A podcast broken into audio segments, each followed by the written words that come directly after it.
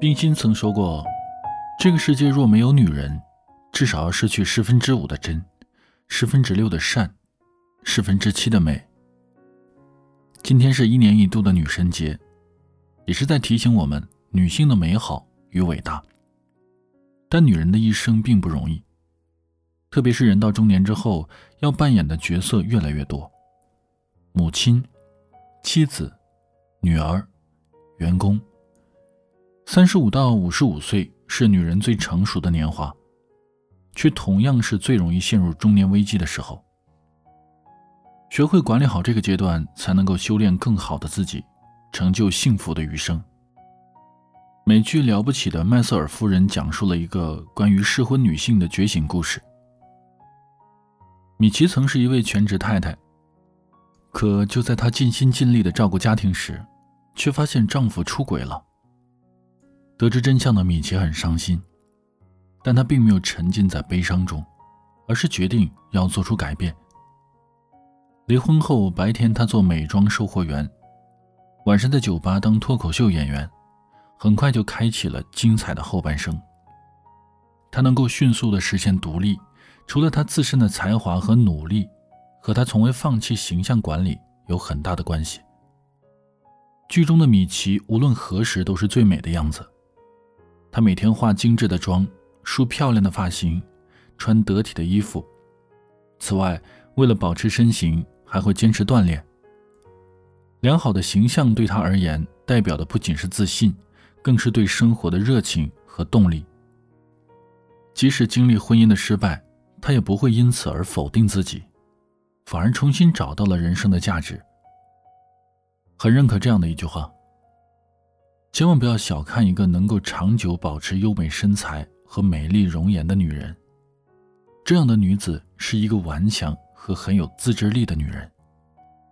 年轻时，美丽或许可以依靠天生丽质，但到了三十五岁以后，美丽的背后依靠的只能是严于律己的坚持。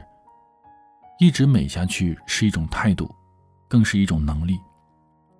管理好自己的形象，你终将在那些因美丽而养成的习惯里，收获更加精致优雅的人生。央视的心理访谈做过一期节目，被采访的主人公名叫王宏宇。王宏宇的家境条件不错，过去一直是父母的掌上明珠，过着相对顺遂的生活。但是随着他年龄的增长，生活却开始波折不断。原因就在于他的脾气太差。工作中，他一言不合就顶撞领导，同事了解他的脾气后也开始疏远他。他一怒之下索性辞职。婚姻中，他跟小姑子起过一次冲突，之后天天就拿这件事跟老公吵，最终把家也吵散了。就这样，到了而立之年，他没了工作。没了家庭，甚至连一个朋友都没有。而生活不顺，心情压抑，让他的脾气变得更加糟糕。最后跟父母也开始争吵不断。可他已经无处可去，在这个世界上，他俨然成了一个处处不受欢迎的失败者。有一句话说的很扎心：如果控制不了情绪，即使把全世界都给你，也早晚会被你毁掉。很多人之所以管不好自己的情绪，归根结底是心智不够成熟，习惯了以自我为中心。可生活是很现实的，乱发脾气不仅解决不了任何问题，还会惹来更多的麻烦和祸端。一个人成熟的最大标志就是情绪能自控，把情绪安放好，一切才会越来越好。从现在起，戒掉冲动，放平心态。你会发现，管理情绪的能力，决定的是人生的福气。在《论语》中有这样的一句话：“视其所见，观其所由，察其所安，人焉受哉？”外表也许可以包装，但言行却很难骗得了人。往往在不经意的言谈举止间，最能折射出一个人的真实人品。网友 A 在微博上讲过一则故事。她是一名空姐，平时在飞机上经常会见到很多知名人物，但这些人都没能给她留下深刻的印象。直到有一次，他在头等舱遇到了刘诗诗。那天飞机落地后，他像往常一样准备去整理舱位，却看到了十分惊讶的一幕。原来刘诗诗在离开后，特地把被子都叠好了，整整齐齐地摆放在位置上。在他过去的印象中，头等舱的客人多是习惯了走后把被子团成一团，或者直接扔在地上。这一次的特殊见闻让他既感动又感慨。为人处事言行得体就是最好的名片。一个有着良好教养和举止的人，走到哪里都能够让人如沐春风。记得有位哲人说过，女性的温情和柔语，就如同沙漠中流淌的涓涓溪流。它会使沙漠变成绿洲。你有多温柔，就有多强大。学会管理言行，做一个知书达理、温润柔软的人，自能在人生道路上走得更稳、更远、更从容。去年的热播剧《三十而已》中，女主顾佳为了做生意，一心想要融入身边的富太太圈。为此呢，她想方设法的去讨太太们的欢心，迎合他们的话题。